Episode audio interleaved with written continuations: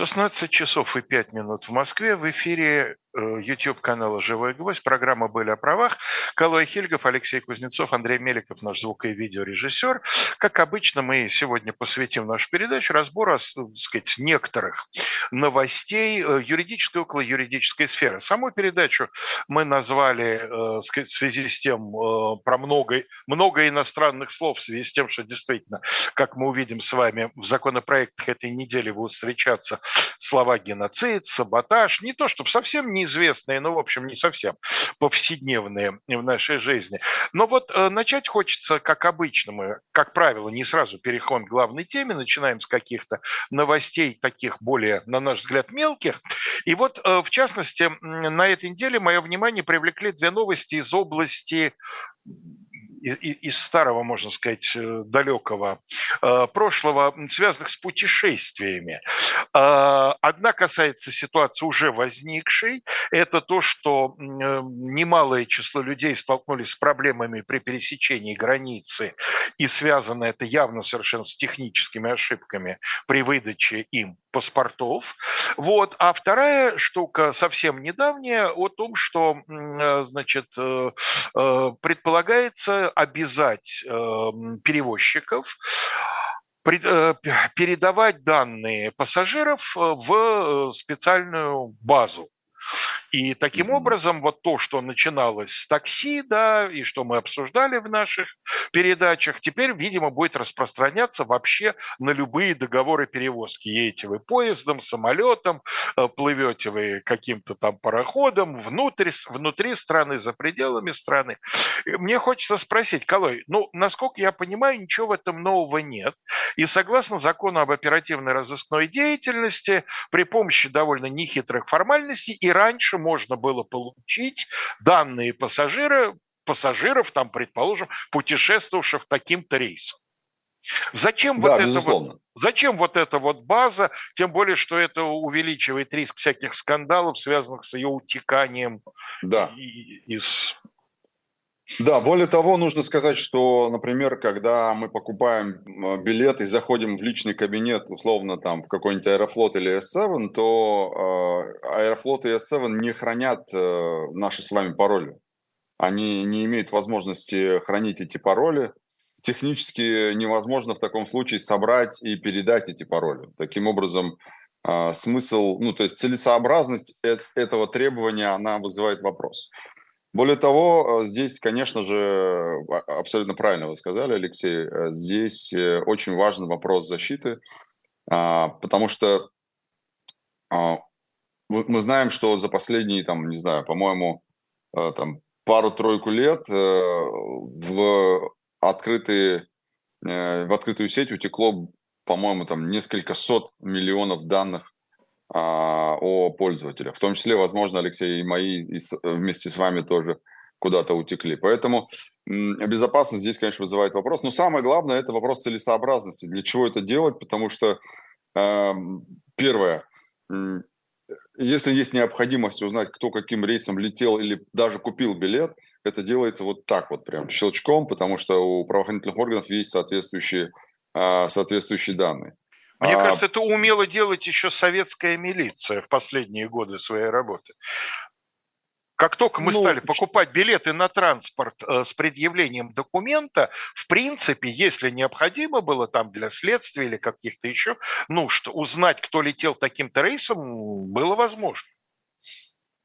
Согласен. И, э, наверное, здесь, ну, ладно, если даже абстрагироваться от технических рисков, там, утечек и так далее, у нас, ну, э, гос, э, наши структуры, я имею в виду, там, в первую очередь, госуслуги, они довольно неплохо хранят эти данные, сейчас научились там их защищать, шифровать и так далее.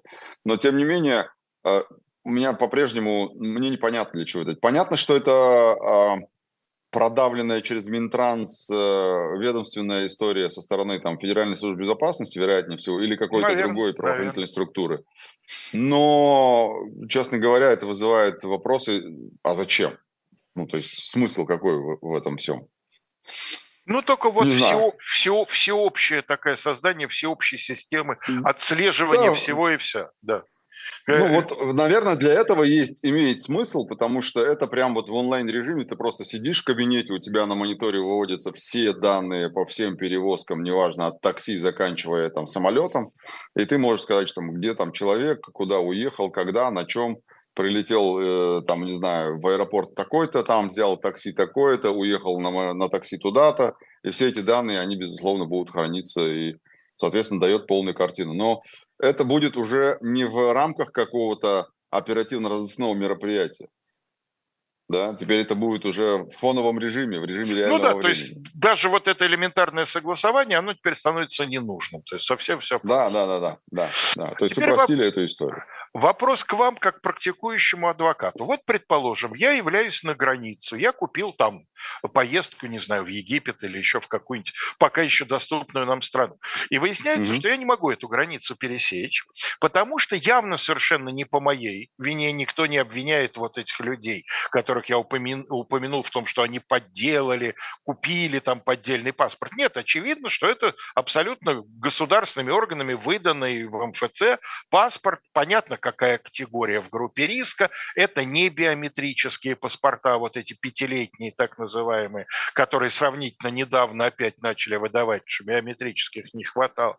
И выясняется, что я не могу границу пересечь. Вот скажите, пожалуйста, каковы, на ваш взгляд, перспективы, что мне удастся э, отсудить какие-то деньги э, у какой-то структуры МВД, которая совершила эту ошибку. Ведь я же купил путевку, теперь эта путевка пропадает, да, с турагентства мне, наверное, эти деньги не вернет или вернет ну, какую-то ну, очень, очень незначительную часть, да, поскольку их-то вины вообще никакой нет в том, что я не смог долететь куда нужно. Да? Вот. Есть какая-то надежда, как вы думаете? Ну, смотрите, э, теоретически, э, если абстрагироваться от того, что ответчиком будет там МВД, в лице, точнее государство в лице МВД, то можно сказать, что да, э, по сути, государство выдало некорректный документ, из-за чего человек потратил энную сумму денег и просит ее возместить. Давайте перенесемся уже в практику, в реальную жизнь. Я много раз судился с государством в лице разных структур, и могу сказать, что суды, к сожалению, являясь продолжением этой самой структуры государственной, любой, а, они, конечно, принимают решения в интересах этой самой структуры, которая является ответчиком. А, объясняю, как это выглядит на практике. Если даже вы 100% правы в своем требовании, а, вероятнее всего суд будет э, размазывать ваше право вот по, по, по документам, по материалам, по времени в том числе, размазывать ваше право, чтобы вы его, даже если сможете реализовать, реализовали его в минимальном виде. В данном конкретном случае, если мы говорим о том, что загранпаспорт э, стал, скажем, выданный МВД, э, был выдан некорректно в связи с тем, что там какой-то штрих-код неправильно указали или код или там фамилию указали где-то внизу, в месте, где это не видно и так Строчка далее. Строчка кривая, то, встречалась и такая Да, шрифты какие-то другие и так далее. Да. То есть здесь очевидно, что вины человека нет. И здесь самое главное, на, на чем нужно будет сосредоточиться, это сосредоточиться на том, что а, эта ошибка допущена органом, выдавшим этот паспорт. То есть э, нужно будет... Вот помните, мы с вами как-то приводили пример, чтобы, например, адвокату в уголовном деле доказать, что это молоко коровье, ему нужно значит, взять корову, понять ее родословную, доказать, что корова является парнокопытным, а потом еще доказать, что корова в целом дает молоко именно питаясь травой или сеном, а потом, что корову можно подоить и таким образом это молоко получить, потом еще провести экспертизу, чтобы доказать, что молоко действительно коровье, а не козье, и так далее, и так далее. Вот примерно такой процесс нужно будет произвести, когда вы будете судиться с органом, выдавшим паспорт. Имеется в виду следующее. Доказать, что вы все предоставили в надлежащем виде и без э, ошибок.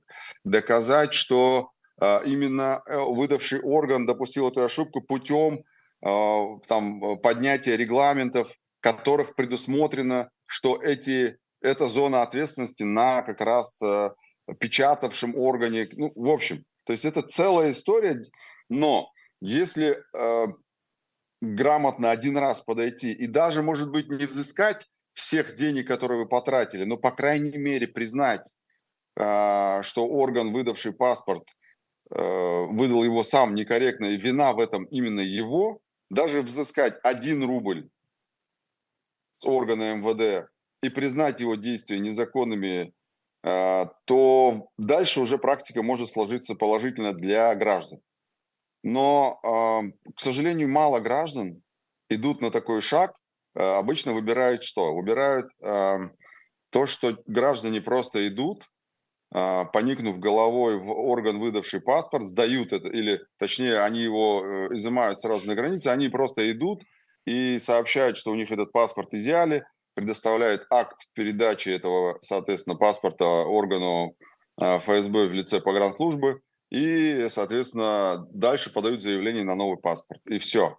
Больше, э, на больше граждане наши не идут. А стоило бы для того, чтобы создавать вот именно эту самую практику. Может быть, может быть, э, если проиграть даже первые пару инстанций, э, может быть, там можно найти основания для того, чтобы сходить в Конституционный суд и тоже там посудиться и, и, и дать понять, что все-таки человек пойдет до конца. Есть такие случаи, мы с вами много раз э, всякие интересные кейсы озвучивали, когда люди не из-за денег, но э, из-за принципа ходили в суд и доказывали, доходя до Верховного суда, доказывали свою правоту. На, на ум приходит сразу дело, помните, такое дело было, когда э, владелец автомобиля дошел до Верховного суда со спором в тысячу рублей, доказывая суду, что за рулем при нарушении сидел не он, а его там друг – который был в том числе вписан в страховку, имел возможность управлять этим автомобилем. И все суды говорили нет, нет, нет, а, а там нарушение такое, что, если, что оно у него было повторным, и повтор, за повторное там лишали прав его. И, соответственно, он, чтобы его не лишали, ходил до суда, до Верховного и выиграл это дело, и создал такую практику. И я, в том числе опираясь на это же решение Верховного суда, в одном из судов э, доказал суду, что так нельзя делать. То есть э, один человек дошел, сломал эту, э, это представление судов о том, что э, и как происходит. Верховный суд, так сказать, э, поправил все нижестоящие суды, и для нас, для юристов, практикующих, это уже опора для того, чтобы дальше эти же позиции занимать. Здесь надо делать ровно то же самое. Я вспоминаю, как во второй половине 80-х годов один из моих преподавателей с кафедры гражданского э, права значит, нам докладывал удовлетворенно на семинаре, что он выиграл иск к почте на 30 угу. копеек. Ему не доставили то ли один, то ли два номера какого-то профессионального ежемесячного юридического журнала, по-моему, «Советское государство и право». Вот он, соответственно, угу. судился с почтой, ну, до Верховного суда доходить не потребовалось, требовалось, но тем не менее. И вот он говорил, что вот так вот и нужно поступать, как поступает ответственный граждан. Да. да, совершенно верно. Хорошо, Калой, мои, мои новости пока все. Какие у вас козыри сегодня на руках? У нас, э, ну, естественно, номер один – это запрет размещения рекламы у э, ресурсов, в ресурсах иноагентов. Я а... обратил внимание, что вы в своем телеграм-канале Калуйру э, объявили такой небольшой конкурс, э, чтобы еще предложить сделать такое с Да, Алексей, кстати говоря, очень, очень неплохое было предложение. Я сейчас его прямо зачитаю. Много было разных интересных предложений, но вот то, что мне понравилось, это прям э, было, на мой взгляд, гениально.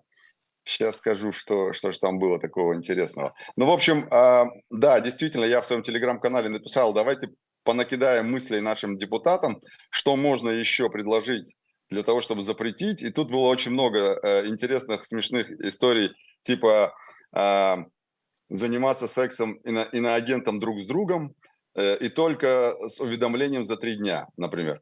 Но mm-hmm. это не самое смешное, но мне понравилось. Э, предлагаю запретить иноагентам упоминать о том, что они иноагенты, при этом оставить обязанность указывать, что они иноагенты. Мне кажется, это гениально. Да, это хорошо. Э, вот это действительно хорошо. Угу. Да, и да, самое главное, что это совершенно беспроигрышный вариант, действительно. Ну, и он очень, очень, мне кажется, напоминает сегодняшнее положение дел. Он очень напоминает, когда все можно, но, но как, бы, как бы можно, но нельзя. Связано и... это было, насколько я понимаю, с инициативой одного из депутатов, который предложил запретить иноагентам пользоваться социальными сетями. Да, да, да. Это была история с э, запретом на пользование соцсетей.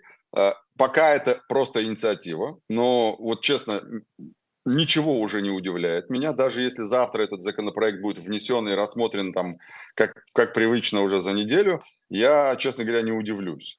То есть э, иноагенты мало того, что они должны пользоваться, то есть посмотрите, да, сначала они должны были э, размещать э, информацию в соцсетях с плашкой, так называемой плашкой иноагента. Потом э, им сейчас запрещают э, размещать рекламу. Все прекрасно понимают, против кого это направлено. Есть точечно там определенные YouTube-блогеры и Telegram-блогеры, которые э, размещают рекламу у себя и тем самым э, поддерживают себе, так сказать, э, виды деятельности. Мы подробно об этом рассказывали в прошлый раз, когда да, говорили да, да. про запрет, фактически запрет на профессиональную деятельность и э, на, на предпринимательство в том числе. Смотрите, а как, данном... благодаря, как благодаря нашим депутатам у нас с вами упростилась работа. Раньше, э, так сказать, в доспецоперационные времена, мы иногда вспомнить не могли, делали мы по этому поводу передачу, когда была стадия угу. законопроекта, не делали. А теперь скорость такая, что народ забыть не успевает. Да? Мы про первое чтение рассказали, а через две недели уже президент подписал. Да, Это да, да, да, все верно. Какой все груз с нас снимает, да, скорость. Как... Скорость очень классная, да, скорость классная. Но в этом, в этом законопроекте есть еще прекрасная одна мысль, то есть речь идет не только о том, чтобы мы с вами не размещали рекламу у иноагентов, но и самим иноагентам тоже запрещают рекламировать свои ресурсы в СМИ. То есть если ко мне условно обратиться завтра иноагент э, и скажет, размести, пожалуйста, у себя в Телеграме про меня там, про мой блог там информацию, рекламу, да? То есть я не смогу у него принять эти деньги и разместить, потому что сразу будет штраф там для физлиц до 50 тысяч рублей, для юрлиц до 500 тысяч рублей. То есть э, тут как бы в оба конца все заблокировали. Э, но мне понравилась идея, когда, э, я не знаю, насколько это правда, но э, я у себя в Телеграме писал, что Aviasales и другие. А там э, в пояснительной записке депутаты указали, что закон не даст иноагентам получать, э, цитирую, от своих спонсоров неплохие ресурсы и тратить их на антироссийскую деятельность. И получается, что я там написал, что Aviasales, скорее всего, скоро признают финансирующим деструктивную деятельность в, ну, против России. И мне кажется, что Здесь, э, во-первых, а, я хотел сказать про то, что не знаю точно, но услышал, что якобы Юра Дудь, э, признанный иноагентом, сказал, что я просто буду делать скидку на 500 тысяч и так далее. Но на самом деле это мы сейчас с вами шутим, но вполне допускаю, что здесь могут ввести ту самую э, известную нам Алексей последний год административную преюдицию, когда за повторное нарушение могут да, уже уголовная, уголовной да. ответственности. Да. Я не исключаю такого, поэтому э, здесь нужно быть аккуратным. Ну и коротко у меня несколько новостей. Э, как, как обычно, э, скорость работы, как вы сказали, Алексей, Госдумы сейчас невероятная, они разогнались, их не остановить. Речь идет о законопроекте о том, чтобы гарантировать сохран, сохранность работы женам погибших участников СВО, в течение одного года с момента гибели. Мы как-то это упоминали, но уже... За вот прошлой передаче, по-моему. Да. да, да, да. Но сейчас уже это принято уже в первом чтении законопроект, и я думаю, что, возможно, даже и сегодня-завтра его там добьют во втором чтении. Речь идет о том, что нельзя увольнять э, вдову погибшего на СВО, если она не вышла второй раз замуж в течение года. А дальше. Вы знаете, вот я хочу сказать, что у меня, я, у меня тогда еще, когда эта инициатива появилась, а, возникло в связи с этим ощущение, что совершенно не учатся, ну или не хотят даже, не хотят даже пытаться учиться на своих ошибках законодателя. Вот давайте возьмем совершенно нейтральную сферу. А, права несовершеннолетних, трудовые права я имею в виду. Мы с вами как-то mm-hmm. этому в свое время, ну давно, правда, несколько лет назад, целую передачу посвятили. Проблема заключается в том, что с одной стороны несовершеннолетним гарантирован довольно большой объем всяких специальных прав, в области трудового права, а на практике это приводит к тому, что, законод... Э, что работодатель не хочет их принимать на работу. Квалификации у них особенно никакой, а как работник они очень проблемны именно в связи с тем, что им нужно то, все, их нельзя в ночную смену, их нельзя сверхурочно, их нельзя так, сяк, пятое, десятое, сокращенный рабочий день, особый график, отпуск летом и так далее, и так далее. Вот э, не, не, не, не подумали наши законодатели, что здесь, создавая еще одну специальную категорию, они этим женщинам, возможно, подкладывают довольно э, крупных размеров домашнее животное, да? Я думаю, что э, здесь скорее э, это, эта норма, она закрепляется, во-первых, она, естественно, носит какой-то определенной степени э, такой, скажем, э, ну, не пиар-характер, но определенной степени информационный характер больше. Потому что, ну, во-первых, работодатели не обязательно должны увольнять такую женщину. Во-вторых, о, ну, да, да это ну куда же мы без, кот без Тише нашего друга? услышав, да. что да, чьи-то права где-то нарушены, он уже идет, спешит на защиту. Вот. И не обязательно, что работодатели будут увольнять человека. Это, наверное, больше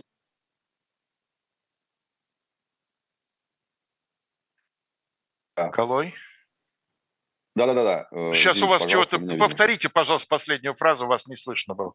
Да-да-да. А я говорю, что это скорее будет больше фоновая такая гарантия для женщин, которых, а, возможно, в теории могут уволить, да. Угу. Но я думаю, что в целом вряд ли это будет э, какая-то массовая история для того, чтобы для, э, принимать законопроект. Но, опять же, на фоне происходящих событий, на фоне гарантий, обеспечивающих э, интересы участников СВО, членов семьи. Ну, это такая ложа, ложащаяся в канву инициатива, которая в целом э, соответствует текущему, значит, текущей повестке. Э, дальше. Есть интересный законопроект, который сейчас э, находится на стадии принятия. Он, он принят э, уже, по-моему, в, первой, в первом чтении точно. А возможно, даже во втором, я просто сегодня уже не, прос, не успел проследить.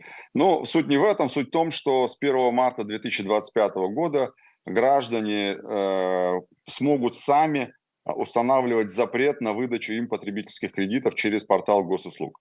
То есть, э, если, например, сегодня у нас очень часто бывает такое, что э, там бабушку обманули, я, кстати, недавно писал пост про это, когда бабушка просто смс-кой якобы акцептовала выдачу кредита простой электронной подписью, и э, по факту у нее там эти деньги увели, она долго судилась, в итоге дошла до Верховного суда и, соответственно, выиграла этот суд.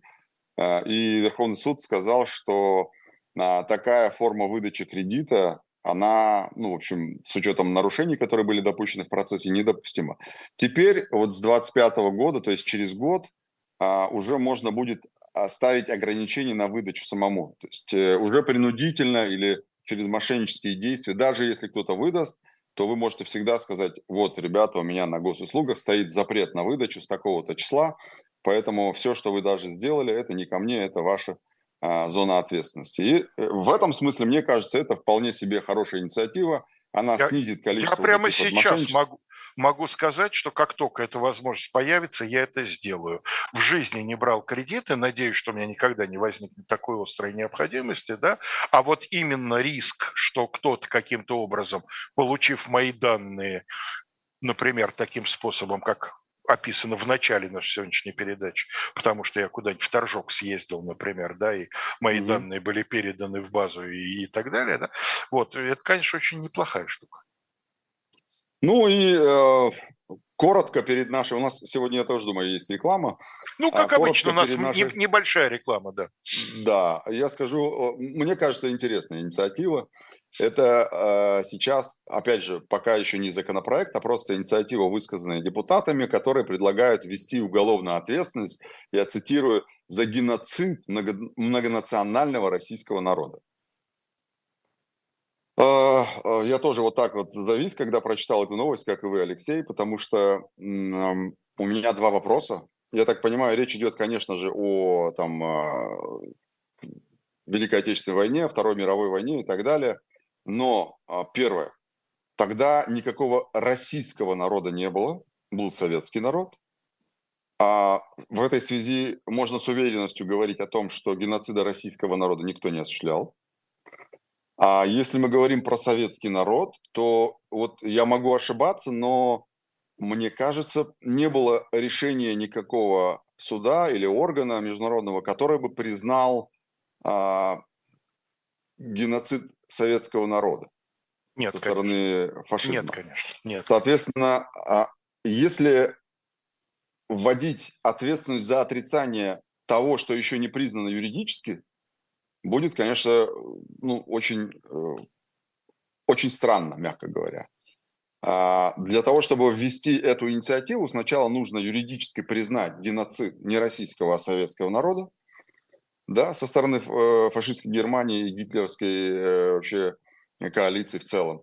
А, и тогда уже можно говорить о том, что да, вот у нас есть юридически признанный факт, вот, например, как решение Нюрнбергского суда. Вот там все понятно. Да, отрицание вот этого решения у нас признается реабилитацией нацизма. Как бы более-менее все понятно. Да, все, что входит в решение суда, если ты говоришь, что это было э, правильно и там поддерживаешь то, что происходило и то, что осудил Нюрнбергский суд, то ты как бы реабилитируешь нацизм. Будь здоров, добро пожаловать. Вот здесь вот у нас э, есть уголовная статья в этой связи. А если мы говорим про э, геноцид, то, конечно же, геноцид сначала должен быть юридически признан. И уже потом мы можем говорить о том, что э, отрицать юридически признанный факт. Тогда уже там можно вводить определенную ответственность. Ну вот э, мы, собственно, тогда, э, отталкиваясь от этой новости, сейчас я скажу несколько слов рекламных, а затем перейдем к второй основной части нашей передачи, потому что слово «геноцид» среди тех иностранных слов, которые, которыми нас на этой неделе законодатели достаточно обильно подчивали. Ну, что касается рекламы, те, кто э, давно следит за деятельностью нашего интернет-магазина, преимущественно книжного, но теперь уже не только книжного, shop.diletant.media, вы, наверное, знаете, что под каждые большие праздники мы э, предлагаем среди прочих товаров и подарочные издания, исходя из того, что в нашей стране еще довольно много людей, выросших под лозунгом «книга – лучший подарок». И, так сказать, действительно, э, во многих случаях э, хорошо изданная, хорошо оформленная, замечательная по содержанию книга, других мы не предлагаем, является лучшим подарком. Так вот, посмотрите, пожалуйста, 23 февраля, просто завтра. Хотя далеко не для всех, кого я прекрасно понимаю, эта дата является праздничной, но тем не менее во многих семьях отмечается. Вот 8 э, марта еще более безусловный праздник, гораздо более безусловный праздник, тоже совсем не за горами. И но посмотрите... тоже не для всех. Тоже не для всех. Ну да, ну, ну хорошо. Ну, праздник для всех, наверное, некоторые Новым годом недовольны. Да? Нет, я, я про то же самое, что и 23 февраля, просто э, ну, да. это, это тоже дата депортации одного да, из да, двух народов. На, да, да. Наверное, надо пояснить, что 23 февраля и 8 марта для некоторых народов того самого бывшего Советского Союза, о котором так законодатели пекутся, это даты исключительно трагические, да, это, это, это понятно. Угу. Вот, так вот, эм, э, несколько в, в единичном экземпляре, как это всегда бывает с такими дорогими изданиями, божественная комедия комедия Данте Алигьери, легенды и мифы Древней Греции, Древнего Рима Куна, знаменитые, избранные стихотворения Иннокентия Анинского, театральный роман Михаила Булгакова, стихотворение поэмы Анны Ахматовой. Посмотрите. Ну и кроме того, уже несколько дней мы напоминаем, что э, значит, довольно существенно упрощена процедура подписки на журнал «Дилетант». Теперь вы это делаете буквально в один клик. Соответственно, на сайте тоже по этому поводу есть э, пояснение, как вы можете это сделать. Возвращаясь к геноциду, я хочу сказать, что, разумеется, в приговоре Нюрнбергского трибунала термина этого еще нет, потому что с конвенцию, э, значит, наказаний за преступление геноцида это 48 год. Но э, я хочу сказать, что как у историка у меня, честно говоря, вопрос к геноциду советского народа. Безусловно, очевидно, и это Нюрнберг подтвердил, что в отношении нескольких народов в том числе и богато входящих в состав советского народа, евреи, цыгане, действительно существовали программы так называемого окончательного решения, то есть, безусловно, геноцида, да, уничтожения по э, национальному признаку. Да, а что касается, э, так сказать, вообще в целом народа Советского Союза, ну, существовала программа его порабощения, план ОСТ, кстати говоря, сам документ по-прежнему так и не найден, но хотя бы найдены на него достаточно многочисленные ссылки, которые дают основание полагать, что такая программа была, и людям, ответственным за ее проведение, было понятно, на что она направлена. Но как-то про геноцид, именно про, так сказать, физическое истребление советского народа, такие планы Гитлера и его приспешников мне неизвестны. Но это пока проект, да, Калы? Угу. По, по поводу про, э, геноцида, да, но он внесен и должен быть рассмотрен в ближайшие дни уже. А, мы обязательно будем следить, и если там к следующему нашему эфиру будет какая-то новость, мы обязательно о ней скажем, конечно. Да, конечно, конечно. Но, ну, э, ну из... что, переходим... Да, переходим да. к слову саботаж. Да, саботаж. У нас немало, немало известная сенатор Ковидиди, мы, мы как-то ее цитировали. Ковидиди. Не раз, мы ее не раз, конечно. Да, да, тоже в связи с какими-то резонансными вопросами или инициативами. Сейчас на вскидку не скажу, но в общем, она подготовила за законопроект, которым она предлагает добавить в Уголовный кодекс статью 280 прим 4 и назвать ее, естественно, саботаж. Она говорит, что, ребята, вот в развитых странах типа Германии, США, Китая имеется статья саботаж, и мы тоже должны эту статью вернуть, потому что она была в советское время, и у нас, э, значит, э, на фоне происходящих событий, имеется в виду СВО, э, там шпионы и все остальное, роста числа уголовных дел по госизмене в том числе. Вот на фоне всего этого надо, в общем-то, вводить статью саботаж. Что она под ним понимает, под этим саботажем? Я цитирую. Умышленное действие или бездействие, совершенное по мотивам политической, идеологической, расовой, национальной, религиозной ненависти или вражды лицом, исполняющим свои трудовые обязанности в период СВО, военного времени или чрезвычайного положения с целью скрытого противодействия государственной политике и управлению, повлекшее при, при, причинение существенного вреда охраняемым законом интересам общества и государства. Вот э, давайте просто переведем на русский язык для наших зрителей. Э, умышленное действие или бездействие, совершенное по мотивам там, политическое, идеологическое и так далее. Вот действие, бездействие понятно, мотивы непонятны, потому что мотивы, как правило, вот поверьте мне, как практику по уголовным делам, мотивы, как правило, декларируются в обвинении и более ничем никак не доказываются. Просто говорят, вот он из политической ненависти, или он из там э, идеологической или расовой ненависти совершил такое преступление. Или вот Вы это, про это говори, состав... говорите практически каждую передачу, что это да. про, пролетает вообще без всякого доказывания, как нечто данное. Я сейчас объясню, почему я на это обращаю такое внимание. Потому что у нас сенатор, э, уважаемая сенаторка Витиди, она э, ссылается на законодательство развитых стран, в которых саботаж присутствует. И действительно так и есть. И не, не, не поспоришь же с сенатором. Но а, вот эти формулировки, я специально выписал, Алексей, формулировки из Уголовного кодекса СССР в редакции 26 года. Та самая знаменитая 58.14. А, но там речь идет о контрреволюционном саботаже. Вот просто сравните формулировки сегодняшние или и, и, и 26 -го года, сто лет почти назад. Контрреволюционный саботаж – это сознательное неисполнение, напоминаю, действие бездействия, да, кем-либо определенных обязанностей. Возвращаемся к проекту Кавитиди, исполня... лицом, исполняющим свои трудовые обязанности, да, формулировки. Или умышленно небрежное их неисполнение. Понятно. Со специальной целью ослабления власти правительства. Теперь у нас здесь с целью скрытого противодействия государственной политике. Чувствуете, да? Нотки. А дальше.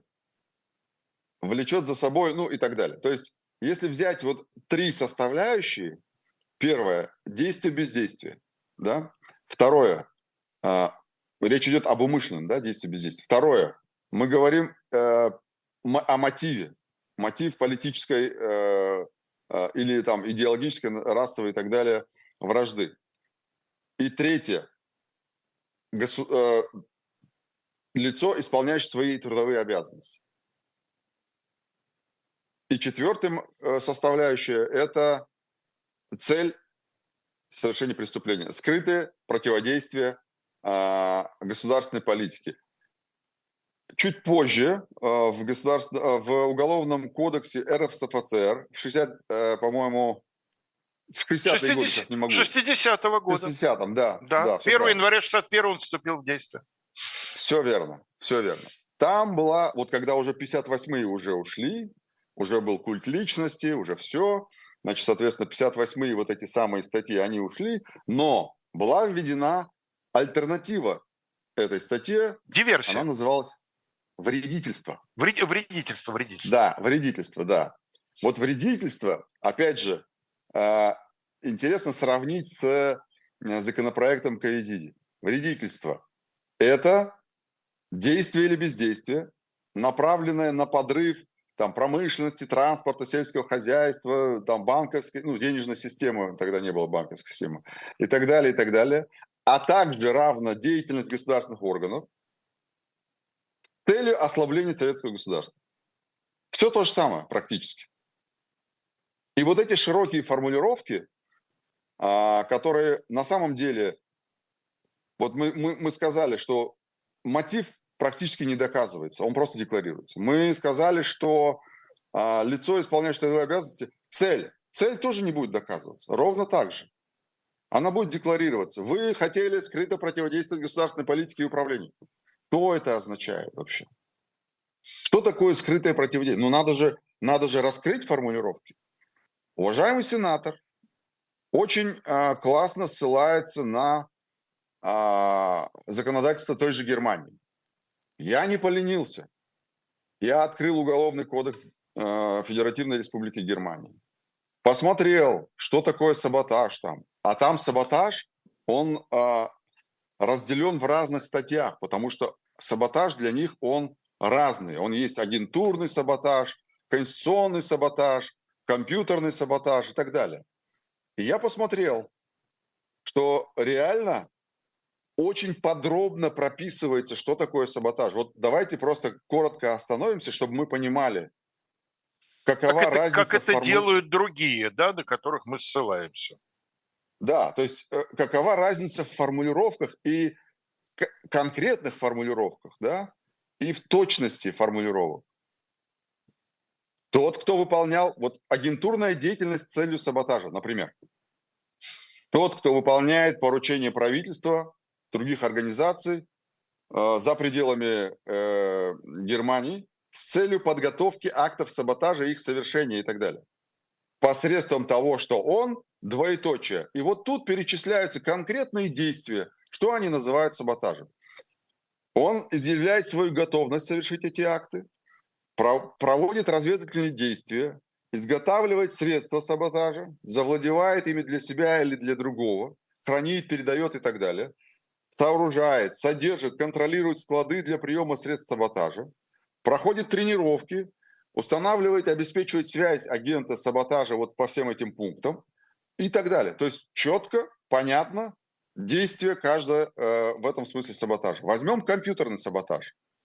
Это тот, кто значительно нарушает обработку данных, имеющих существенное значение для другого лица, тем, что он, двоеточие, совершает деяния, предусмотренные там абзацем 303, вводит или передает данные с намерением нанести ущерб другому лицу, уничтожает, повреждает, приводит в негодность, удаляет или изменяет а, данные и так далее. То есть все довольно четко и конкретно расписано. Нет вот этих формулировок с целью противодействовать государственной политике. Что это такое? А если государственная политика неправильна, человек считает, это что, саботаж или это все-таки свобода слова и высказать э, сказать, э, свою позицию относительно этого? Дальше. Я еще не поленился, я посмотрел, что такое антиконституционный саботаж. Кто являясь организатором или подстрекателем, не, с, не действуя с группой или для нее, а в одиночку, умышленно способствует тому, чтобы в пространстве действия данного закона, имеется в виду в территории Германии, а, сделать невозможным использование по назначению, двоеточие, предприятия, телекоммуникационные установки, предприятия или установок, которые служат для снабжения населения водой. Ну, в общем, мы понимаем, да, вот все, все, что связано с обеспечением... Выведение, из, выведение из строя жизненно да. важного объекта. Угу. Ну, то есть там нет саботажа вот одного на все случаи жизни, скажем так. Там на, это я только три выписал, там есть еще. Там есть саботаж, агентурная деятельность, там все расписано довольно подробно. Причем видно, что э, эта подробность, она вытекает не из э, голов законодателей, а из практики. Реально э, видно, что где-то здесь поправили, где-то здесь добавили, здесь удалили, здесь там скорректировали и так далее. То есть законодательство, оно действительно, как, собственно говоря, и должно быть, это живой организм, да? А у нас оно вот вышло из голов наших, простите меня, депутатов, да, которых, на мой взгляд, никто не выбирал. И все, и вот э, значит, э, они там что-то придумывают или им приносят на бумажке, они же сами не, не умеют разбираться в этом. И все, и для них это все является некой вот такой историей, когда можно, можно в интересах кого-то там или из незнания вот такие вещи говорить. Ну вот как можно было сказать депутату э, об инициативе за, э, про уголовную ответственность за отрицание геноцида, когда геноцид юридически не установлен? Я хочу сказать, Калыч, что еще, конечно, вишенка на торте – это то, что в каждом, как мне кажется, втором э, законопроекте вот подобного рода введении какой-то новой или увеличении старой ответственности ссылка на э, опыт э, других стран. Да. Где логика, да. да? С одной стороны, вы отменили все, вы вышли отовсюду, откуда можно, вы сказали, что у нас свой особый путь, нам все вот это вот абсолютно не нужно, но по-прежнему чуть что ссылаемся на германское законодательство, на американское законодательство о тех самых иноагентах, да, угу. на, на там еще какой-нибудь какой-нибудь страны НАТО э, законодательство. То есть э, совершенно никто даже, они абсолютно уверены, что им не придется отвечать за это. Ну, я, честно сказать, э, вот откровенно, если сказать, исходя из опыта э, прошлых э, лет, истории в целом, мне кажется, вот такие люди, как Ковидиди, не будут ни за что отвечать. Ну, ну, в общем, они... к сожалению, да, примеров, когда да. бы ответили, меньше, чем когда бы не ответили в истории. Да, и мне, мне кажется, э, ну, то есть там такие, такие депутаты, сенаторы, простят они меня за мою откровенность, но мне кажется, их потом даже доказывать, наказывать смысла нет, потому что они, они вообще не ведают, что творят вообще. А, ну, то есть они, они настолько... Я чувствую, вы, Колой, себе... вы как адвокат уже готовитесь э, заявлять о вашей честь, мой подзащитный момент совершения, так сказать, меняемого деяния, э, не, не мог отдавать себе отчета в сути. Нет, нет. Пос, э, поскольку был вот... действу, действующим сенатором от такого-то субъекта. Да, очень-очень э, не хочу э, участвовать в таких процессах, я имею в виду, когда речь пойдет о защите сенаторов. Но понятно, что мы, кстати говоря, к вопросу да, о защите и о том, а будете ли вы защищать, не будете ли. Мне тут один подписчик, по-моему, писал а, нет, я вот, э, гениальная история. Я, кстати, о ней не рассказал, как раз есть э, пару минут, расскажу, Алекс, э, Алексей, Алексей. Вопрос такой, ко мне приезжает в, в офис съемочная группа Первого канала э, для того, чтобы снимать там сюжет по одному из дел, которые я веду. И, значит, э, в этот момент выходит новость об объявлении в розыск адвоката Навального Ольга Михайлова, по-моему, да? Да. А, о, о ее заочном аресте, вот, не об объявлении, а о заочном аресте. И я эту новость читаю вслух. И журналист, который ко мне приехал, он говорит, ну а что она сразу? Ну надо было понимать, куда она лезет. Ну естественно, а чего она там пошла защищать? Кого защищать пошла? Я говорю, подождите, а разве не каждый человек заслуживает защиты? каким бы он ни был. Он говорит, нет. Я говорю, то есть э, может случиться так, что человеку не, на, не надо давать защитника. Он говорит, ну а почему? Вот ему не надо давать. Это еще до, до, до, до, печальной новости было. Буквально за, за день до печальной новости. И я говорю, а если вам завтра понадобится такой адвокат, а, и вы попадете в ситуацию, когда вам понадобится адвокат, вам тоже не нужно будет? Он говорит, ну вот я сижу и помалкиваю поэтому. Но, а, к сожалению, это, это не гарантия. Я ему говорю, ну, как бы помалкивать это не гарантия. Никто не защищен, э, не защищен тем, что он помалкивает. А, ну, понимаете, услышать это от журналиста Первого канала неудивительно, это как раз логично. Да? Вся история, которую вы рассказали, чрезвычайно печальна, но она хотя бы логична и цельна. Знаете, меня что поражает? Я периодически по своей, вот, так сказать, а, деятельности сталкиваюсь с э, довольно подробными отчетами о том, как в странах, где, казалось бы, уважение к праву гораздо более развито, чем в нашей стране, к сожалению, и где адвокатура существует столетиями, там в той же Франции, например, где там адвокат это, безусловно, пользующийся всеми благами цивилизованной системы правосудия, как в США, например. Периодически опять возникает вот такая вот общественная дискуссия, ну как же этого можно защищать? Кстати говоря, все замечательно показано в начале фильма «Шпионский мост», где да. э, герой герой, значит, э, господи боже мой, Тома Хэнкса, э, адвокат, да, вот он вынужден отвечать на вопросы, как вы стали защищать этого русского, ну, Рудольфа Абеля советского. Да, Абеля, да. Абеля, как да. же? И вот он произносит эту знаменитую фразу, я надеюсь, что там, так сказать, у, у, мои, у моего правительства есть подобные ему люди в Москве и так далее, и так далее. Да? Вот. Поразительно, насколько человек все-таки да, но э, вот даже не в этом дело, да, можно же не любить человека в целом. Да можно относиться к нему, относиться к нему очень по-разному.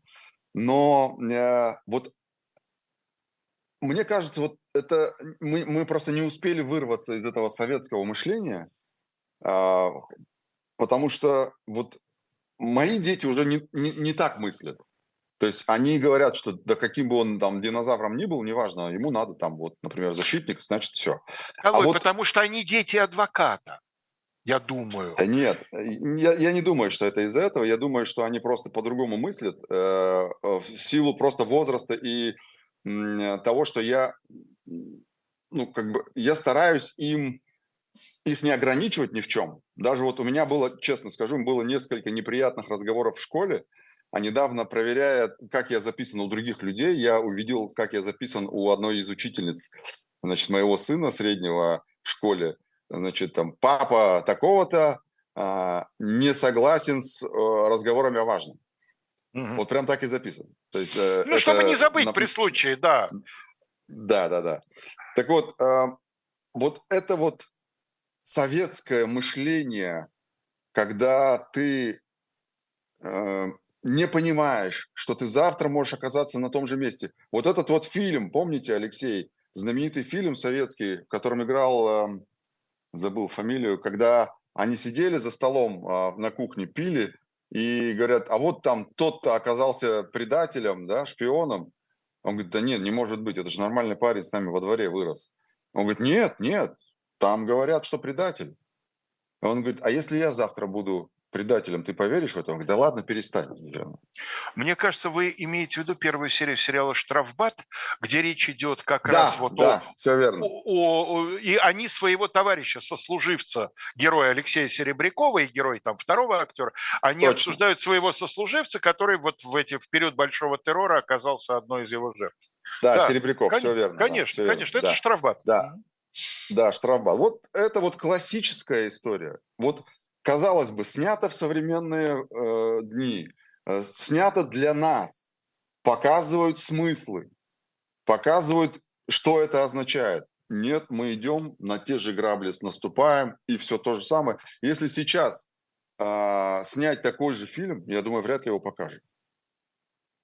Ну, то есть э, про, про, про нынешние времена, если снять такой же фильм, кто-то про сталинские времена, а если снять про нынешние времена, ровно такой же фильм, я уверен, его не, просто не пропустит цензура. Ну да. Потому что скажут, нет, нет, и все. А мы вот реально, мы не учимся на том, на том же, что было, и повторяем все то же самое. Причем, а, к сожалению, мы, Алексей, как бы мы с вами там не пытались донести эту позицию для, до людей, это большинство. Большинство да, вы людей... знаете, вот э, мы с Сергеем Бунтманом периодически с этим сталкиваемся, когда э, читаем комментарии к вышедшей очередной передаче, э, значит, э, нашей не так, да, вот эти все исторические mm-hmm. судебные процессы. И э, очень часто, когда возникает речь об адвокатуре, как-то делается акцент на ее усилия, очень часто кто-нибудь обязательно допридет, но вы уроды, а вот если бы вашу там, так сказать, эту самую жену, там, дочь, не знаю, маму так вот убили, вы бы тоже требовали ему адвоката. Да. Вот это, конечно, быдлячья позиция такая вот. Я лучше знаю, кому нужен адвокат, а кому не нужен. Вот как у корреспондента Первого канала, который... Да, да, да, да. Но я ему сказал в ответ... Не удивил. Я ему сказал в ответ словами классика, что я с вами не согласен, но я готов умереть за ваше право говорить об этом. Да, да, да.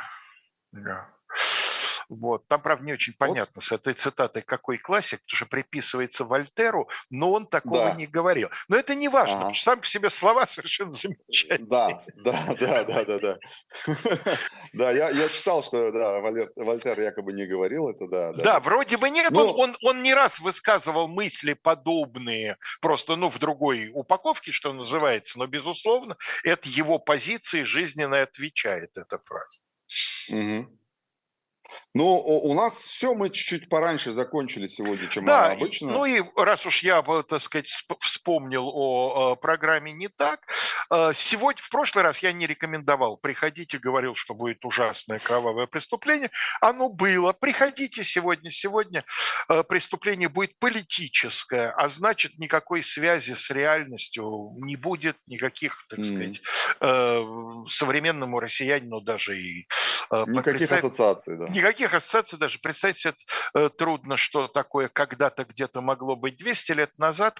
Во Франции э, четырех молодых унтер-офицеров, четырех сержантов обвинили в том, что они состояли, они таки действительно состояли в подпольной организации, которая ставила своей целью борьбу за некие политические идеалы. Такие своего рода французские декабристы. Вот об этих четырех сержантах из Ля Рошели, это так условно устойчивые, точнее, называют эту четверку. Вот мы о них через час и поговорим.